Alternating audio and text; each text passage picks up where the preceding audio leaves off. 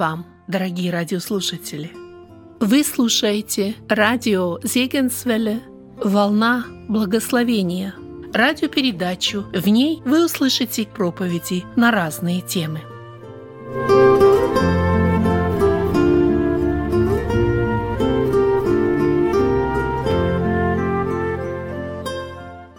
Вы слушаете продолжение тем по книге Эрнста Мудерзона «Иаков Иосиф».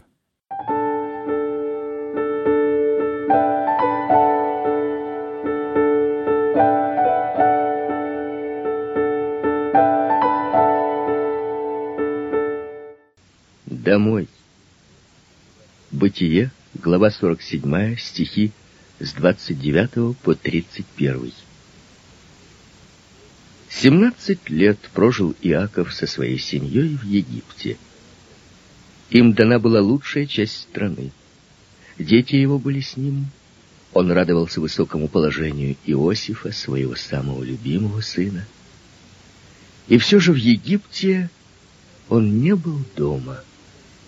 И как нехорошо было ему в Египте, это не была родина. И вот сердце его потянулось домой. Ханаан. Он чувствовал, что уже не увидит более родины. Он терял силы, росли его немощи. Но он хотел, по крайней мере, быть похороненным на родной земле.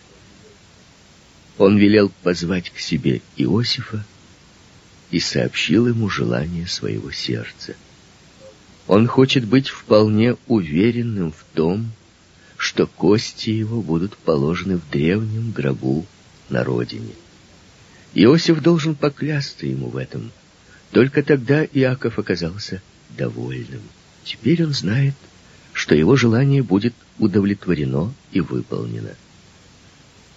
Знакома ли тебе тоска по родине, по Ханаану? Иаков хотел домой и тосковал по земному Ханаану, где он жил и где были гробы его родителей и дедов. Наш дом высоко. Наша тоска устремляется к блаженной родине, где Он ожидает нас, куда Он ушел, чтобы приготовить нам место.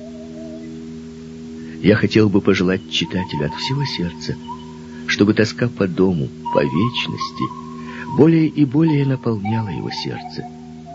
Я желал бы, чтобы они получили уверенность, отчизна моя, на небесах, чтобы никто не укоренился здесь, как будто хотел бы остаться здесь навеки. Я хотел бы пожелать некоторым, чтобы эта тоска по дому, по вечности еще более наполнила их сердца, чтобы чем далее, тем более их привлекала небесная Родина. Ибо только так преображается наш возраст и золотится вечер нашей жизни. Пусть Господь наполнит сердца всех тех, в которых Он начал нежно освобождать их корни тоскою по родине, по дому. Врат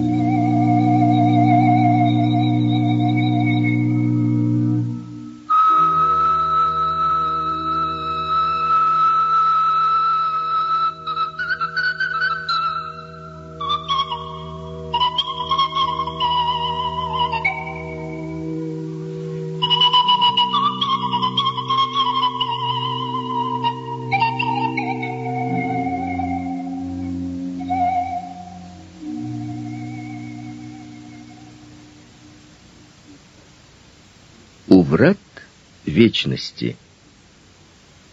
Бытие, глава 48, стихи с 8 по 20. Старый Иаков достиг врат вечности. Он сообщает сыну своему Иосифу решение, которое произвел в его сердце Господь. Оба сына Иосифа должны войти в ряд его собственных сыновей – так что Иосиф получит в земле ханаанской два надела. Иосиф привел своих сыновей. Переходя к действительности от глубоких раздумий, Иаков спрашивает, кто это Это сыновья мои, которых Бог дал мне здесь, ответил Иосиф и подвел их ближе к отцу, чтобы Иаков мог лучше разглядеть их, потому что зрение его притупилось. Затем Иосиф поставил сыновей так, чтобы Иаков мог положить свою правую руку на первенца Иосифа, на Манасию, а левую на младшего, на Ефрема. Но во имя Бога Иаков поступает иначе. У врат вечности он заглянул в будущее и увидел, что у Ефрема более великое и значительное будущее, нежели у Манасии. Поэтому он возлагает, благословляя правую руку на голову Ефрема, а левую — на голову Манасии. Иосиф хочет переложить руки Иакова. Он подумал, что отец его ошибся, но Иаков настаивает на своем. Скрестив свои руки над головами юношей, он посмотрел на Иосифа взглядом, наполненным любви, и сказал, «Тобою будет благословлять Израиль, говоря, Бог да сотворит тебе, как Ефрему и Манасии. Но почему Иаков предпочел Ефрема Манасии? Потому что такова была воля Божия. Как часто мы встречаем в Библии, что Бог не сообразуется с природными дарованиями и преимуществами, что Он меньшего предпочитает большему. В Царстве Божием – Главное — это не природное дарование, а божественная благодать. Как часто мы встречаем такие случаи в Священном Писании, когда Бог проходит мимо великих и сильных, а избирает малых и слабых. Как драгоценно иметь такого отца и такого деда, каким был престарелый Иаков как ты, мой друг. Может быть, ты тоже уже близок к вратам вечности. Свет глаз меркнет, ухо тяжелело. Но устремлен ли твой взор в славу? Воспринимает ли твое ухо голос Божий, последнее поручение, которое ты должен выполнить на земле во имя Господа? Бог достиг своей цели в Иакове. Иаков был весьма своевольный. Он полагался на собственные силы и мудрость. Но вот он превратился в человека, глаза и уши которого служили только Богу. Теперь уже он закончил обучение. Бог мог отпустить его из своей школы. О, если бы и во всех нас Господь достиг своей цели!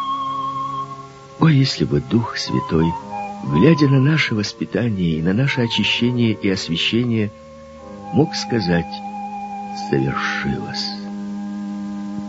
Да даст нам Господь благодать, чтобы мы чему-то научились в школе Божией, чтобы мы преобразились в образ Его, в подобие Его, чтобы мы закрыли свои глаза и уши для всего, что от мира сего — и открыли для всего, что свыше. Это облегчит некогда нашу смерть. Нам необходимо еще здесь проститься с миром. Для наших близких будет некогда радостью и утешением увидеть и услышать нас, как увидел и услышал Иосиф своего отца у врат вечности.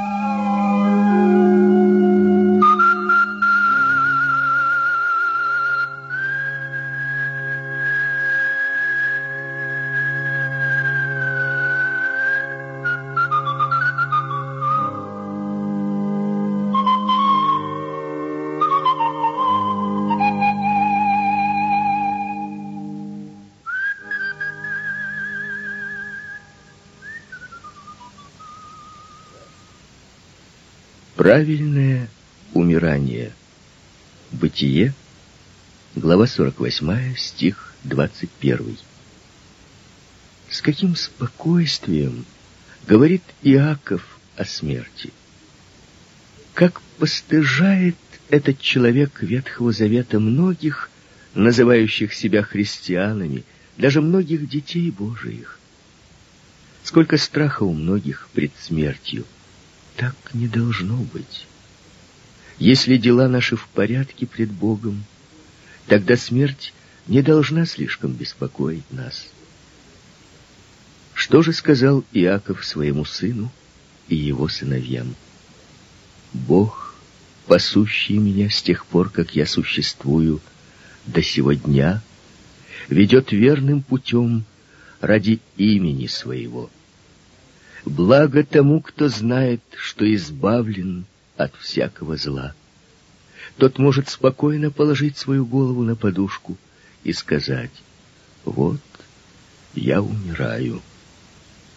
Отдай свою жизнь и сердце в руки Господа, и пусть Он ведет тебя. Принеси к Нему все свои грехи, и пусть Он избавит тебя от всякого зла. Тогда и ты сможешь, когда придет долгожданная или неожиданная смерть, сказать, «Вот я умираю». Вот чему мы можем научиться из этих слов Иакова. Наша смерть не так важна, если наша жизнь была истинной подготовкой. И еще не будем считать смерть слуг Божиих особенно важной. Слуги Божии приходят и уходят. Бог же пребывает.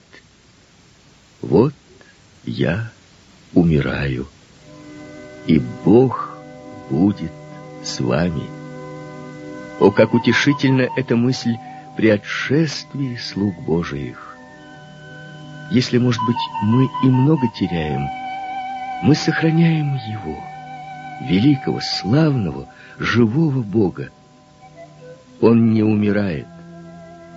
Он ведет свое дело дальше. Он ведет его к победе, несмотря на то, что слуги его сходят в могилу.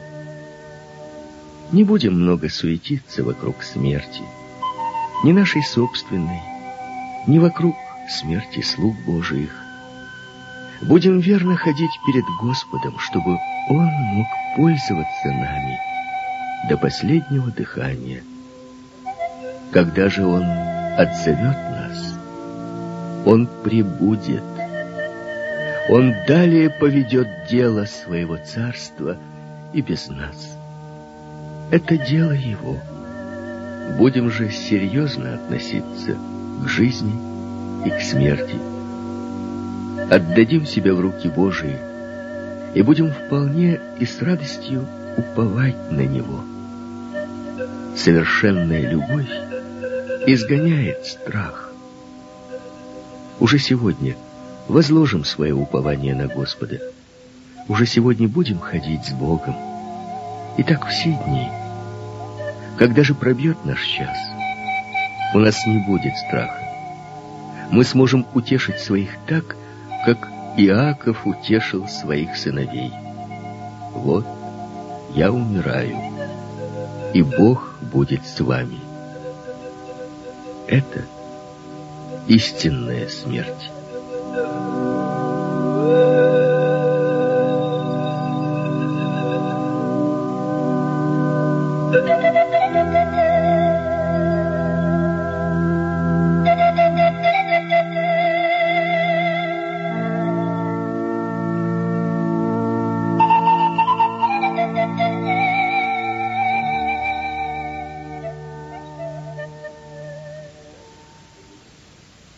Тайна плодовитости. Бытие, глава 49, стих 22. Последний раз собрались братья Иосифа у смертного одра своего отца Иакова. Он хотел попрощаться с ними.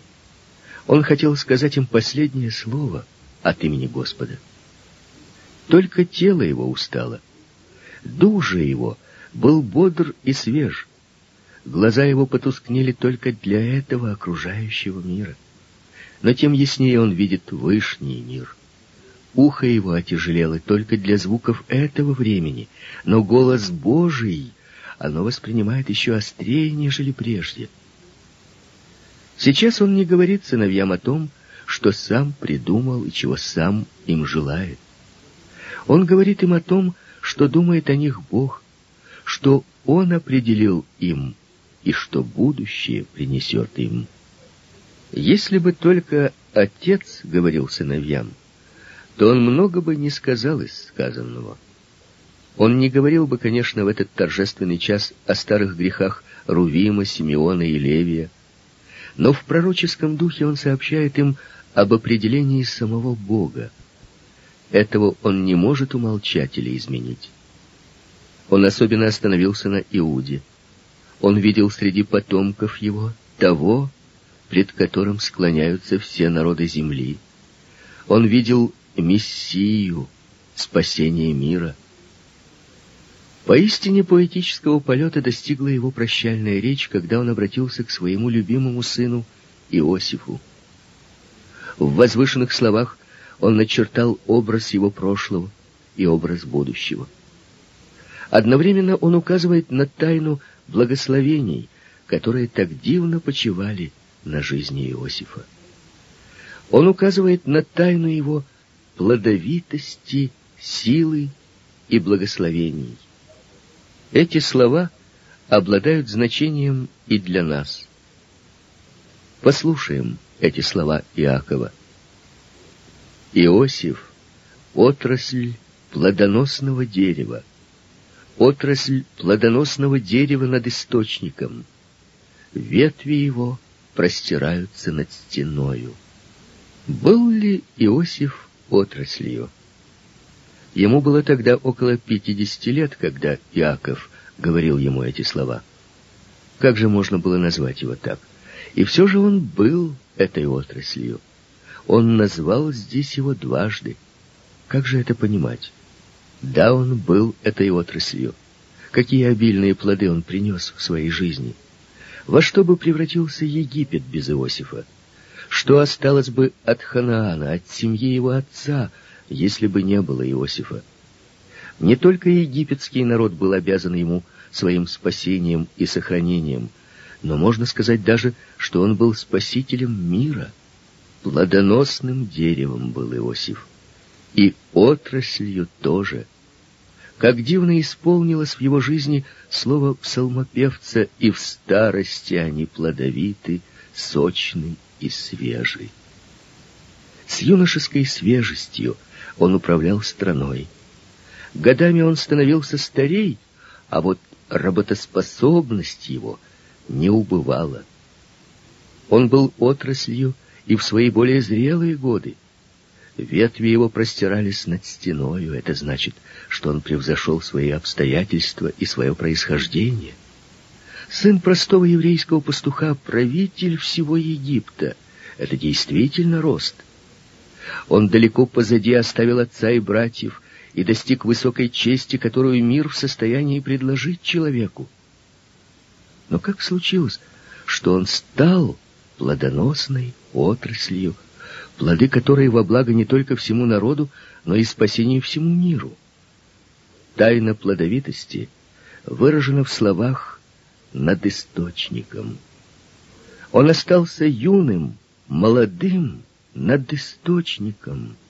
Ветви его поднялись над стеною, потому что силы и жизнь он черпал из источника. Какой же это был источник, у которого рос Иосиф, из которого он черпал жизнь? Это было тайное общение его сердца с Богом. Источник расположен глубоко в почве, поэтому Иосиф проник корнями своего существа глубоко в эту почву. Он жил связью с Богом. Он умер бы от горя, находясь в длинной цепи рабов в купеческом караване, покидая родину и отправляясь в Египет, если бы он не черпал утешения и силы из этого источника. Он спотыкался бы и падал в часы искушений, когда его преследовала жена Патифара, если бы ему не был известен этот источник, из которого он черпал силы и победу в тихой горнице. Он мог бы погибнуть от сомнений, находясь в темнице, не видя ни помощи, ни надежды на спасение, если бы он не был у этого источника. Он не мог бы выполнить задач своего высокого положения, он не мог бы противостоять зависти египетских вельмож, если бы он не испытывал притока сил из этого тайного источника. Тем, чем он оказался и чем был, он обязан источнику и тайному общению сердца с Богом. Пусть тайна плодовитости научит нас, что все зависит от того, погрузим ли мы корни нашего существа в этот источник, будем ли упражняться в тайном общении с Богом. Знакома ли тебе тайна плодовитости? Она зависит не от великого дарования, не от больших знаний и способностей. Она зависит от того, укоренены ли мы в этом источнике, черпаем ли мы из него во все свои дни силу, которая нам необходима. Быть укорененным в этом источнике, жить этим источником, в этом тайна плодовитости. И в старости они плодовиты, сочны и свежи.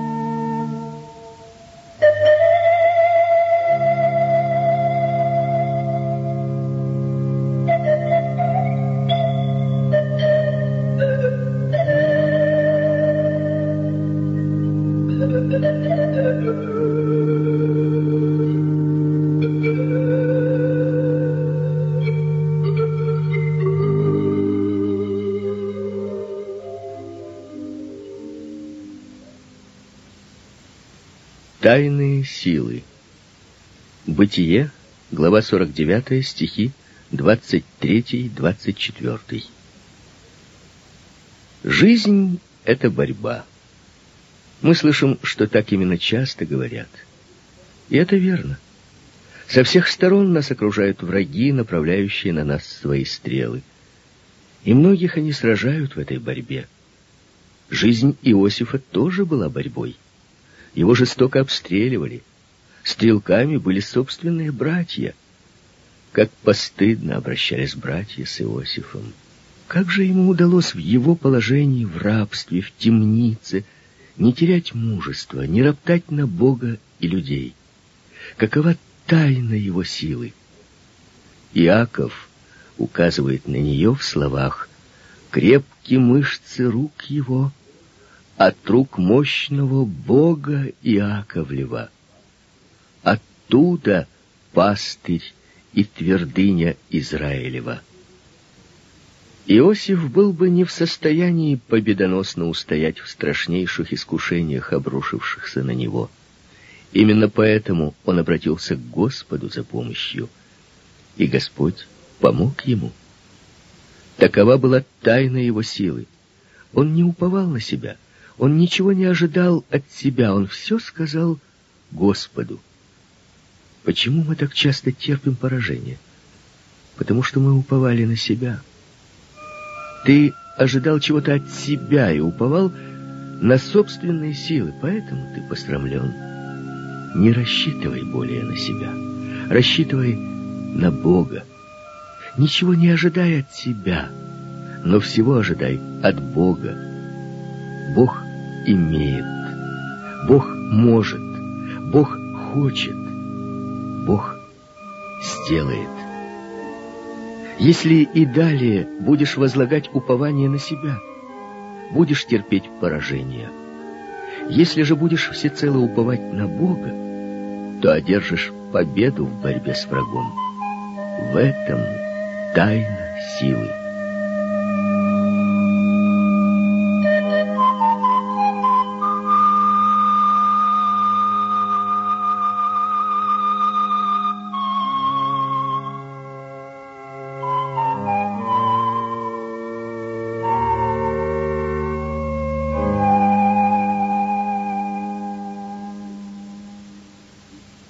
Цели. Бытие, глава 49, стих 33, глава 50, стихи 1 и с 4 по 9. Иаков долго блуждал. Он долго находился на чужбине. Затем он вернулся домой и радовался подрастающим Иосифом. Затем скорбь о любимом сыне. Далее радость встречи, закат вблизи Иосифа. И вот, наконец, уставший путник у цели.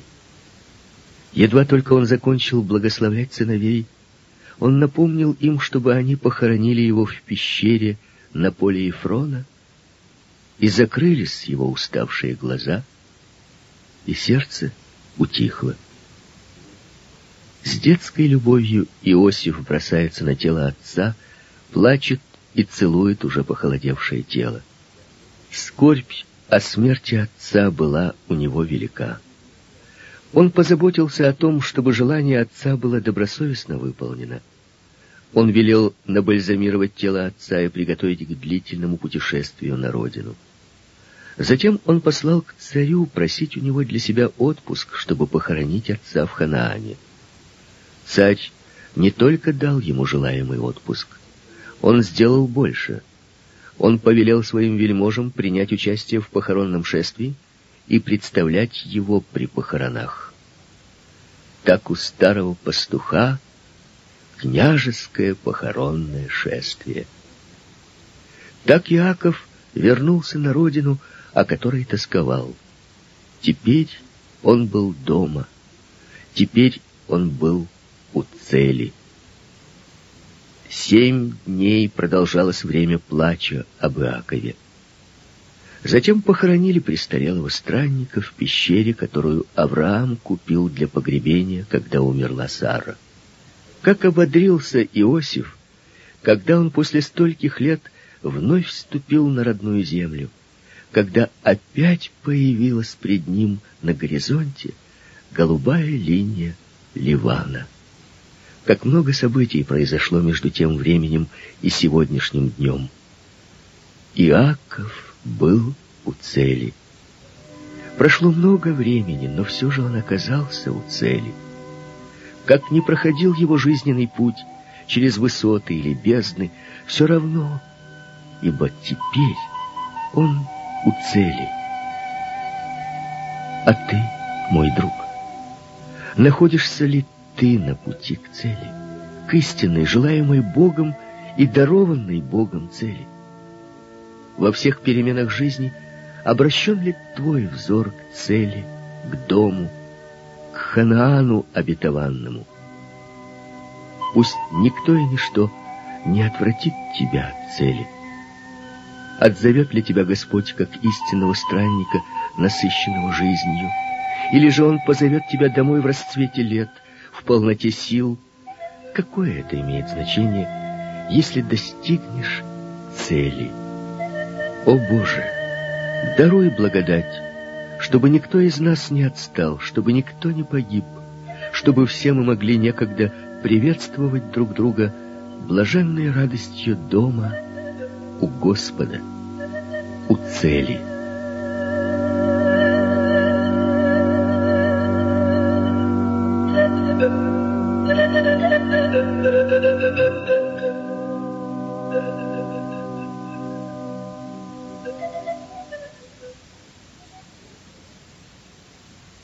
С Богом. Бытие, глава 50, стихи с 15 по 23. Оказавшись в Ханаане, положив тело Иакова в гроб, сыновья Иакова живо вспомнили старые события. Их вина по отношению к Иосифу вновь представилась им огромной. Как же теперь он отнесется к ним? — Привлечет ли он их теперь к ответственности за все трудности, которые перенес по их вине? Может быть, он удерживался от этого только из-за отца? Но, может быть, он подвергнет их теперь наказанию, а не в страхе. Вот поэтому им пришла мысль просить пощады и прощения во имя Иакова.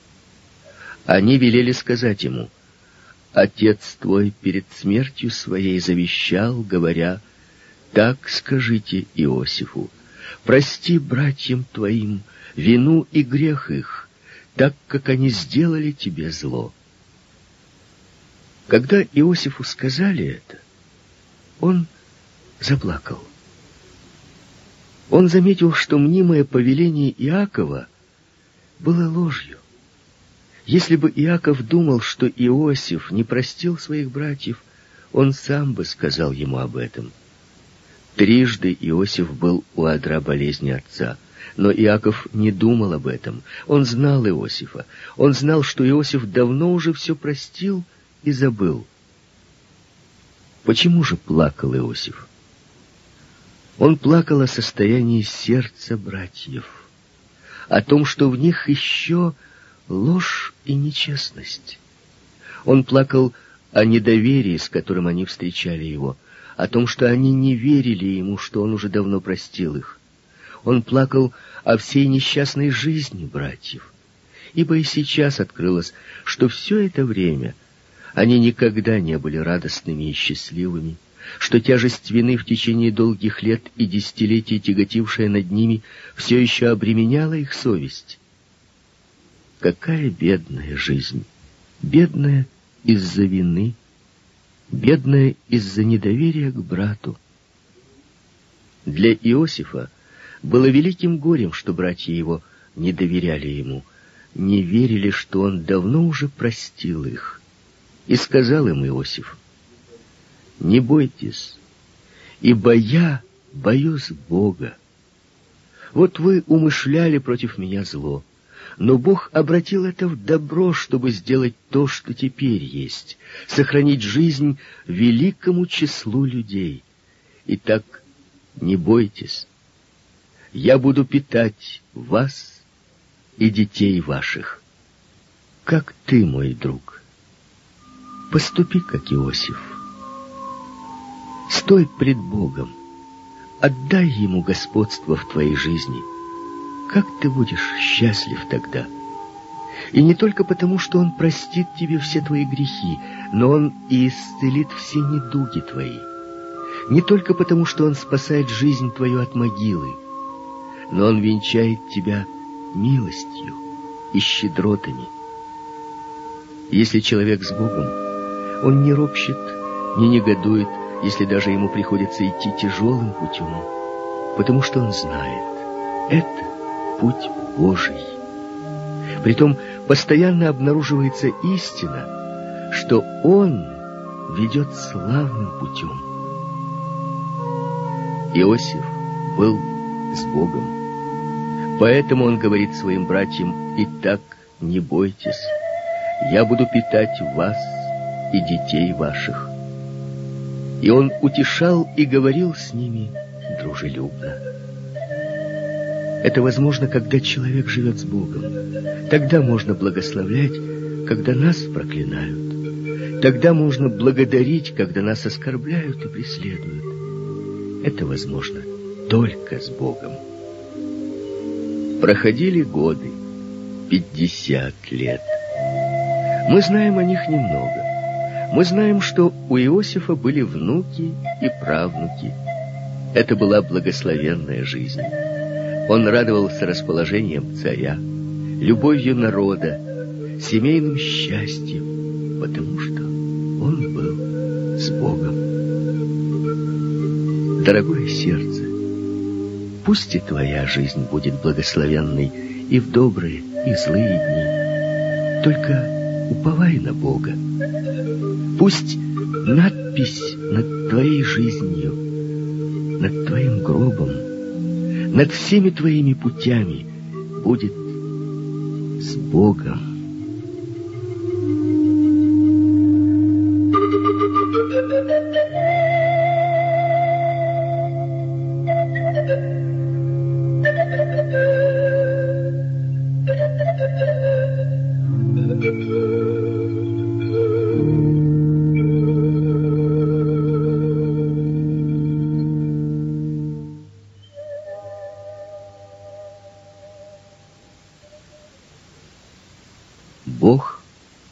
Сказал. Бытие, глава 50, стих с 24 по 26. Миновало 60 лет с момента смерти Иакова.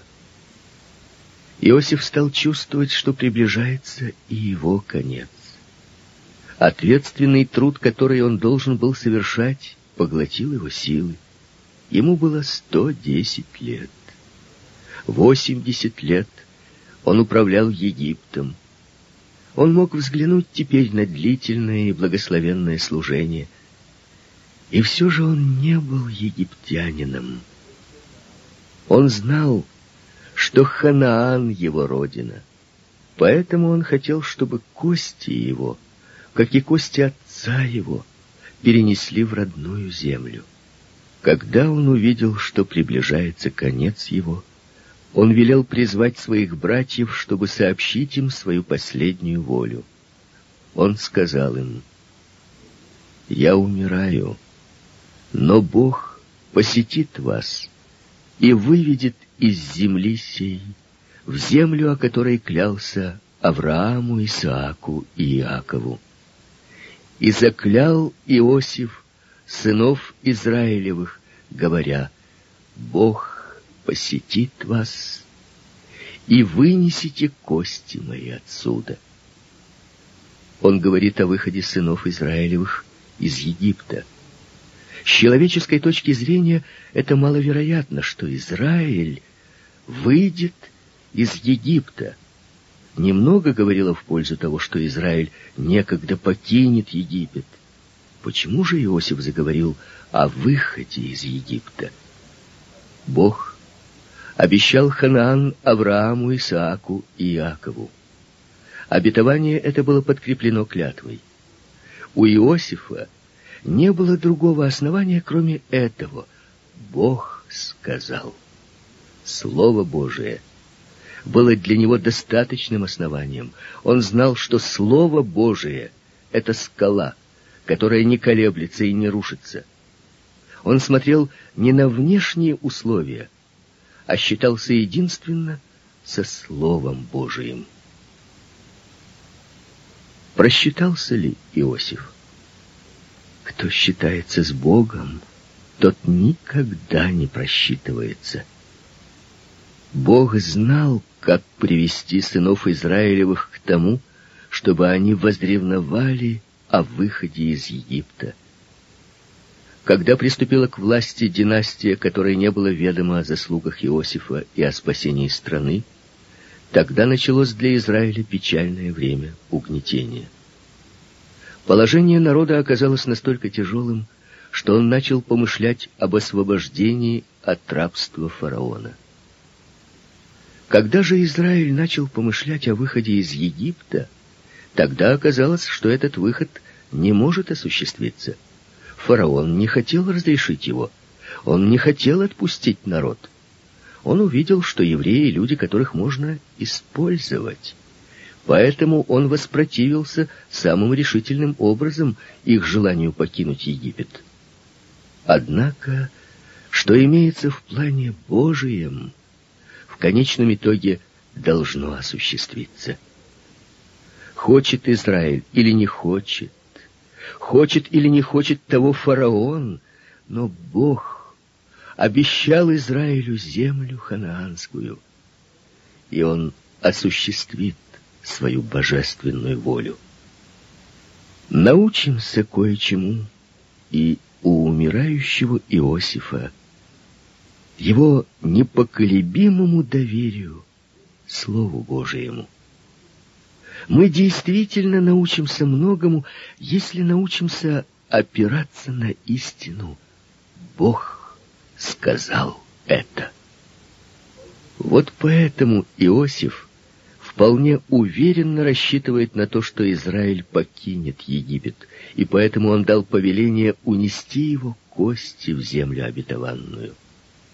Он не считался с длительным пребыванием в Египте, он считался со словом Бога, Поэтому он не повелел вынести своих костей немедленно, а только тогда, когда Израиль будет покидать Египет. Тело его набальзамировали. Таков был обычай у египтян. И положили его в гроб. Какой же проповедью была мумия Иосифа для сынов Израилевых? До тех пор, пока они в благополучии жили в Египте, до тех пор мумия Иосифа напоминала им, наша Родина не здесь. В Египте нет у нас города, так сказал Бог. Когда же они хотели выйти из Египта, но не могли сделать этого, тогда мумия Иосифа снова оказалась для них проповедью, если фараон и не захочет отпустить вас, он вынужден будет сделать это, потому что Бог сказал это.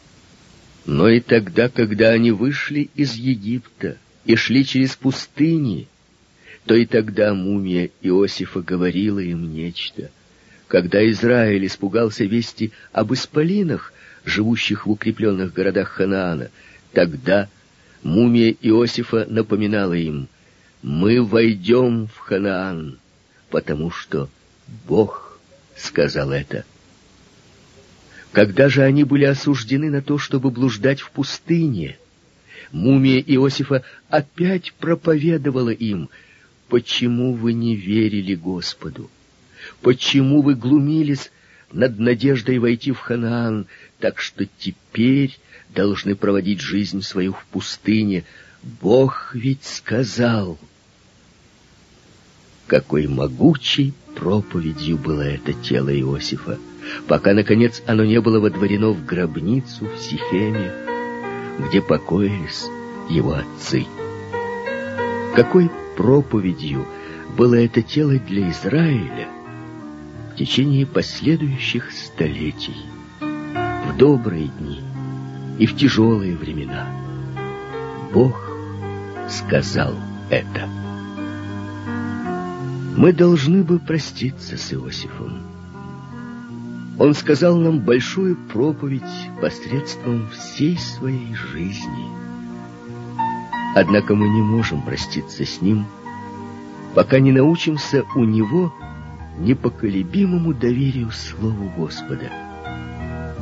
Если в наши дни критикуют Слово Божие, то тем более будем держаться его и выше ценить его. Пусть никто не увлечет нас от него, будем опираться на него, основываться на нем, как на скале вечности. Пусть девизом нашим будет девиз Иосифа. Бог сказал это. Только тогда жизнь будет блаженной, и смерть будет блаженной. Когда мы будем опираться на истину, Бог сказал это.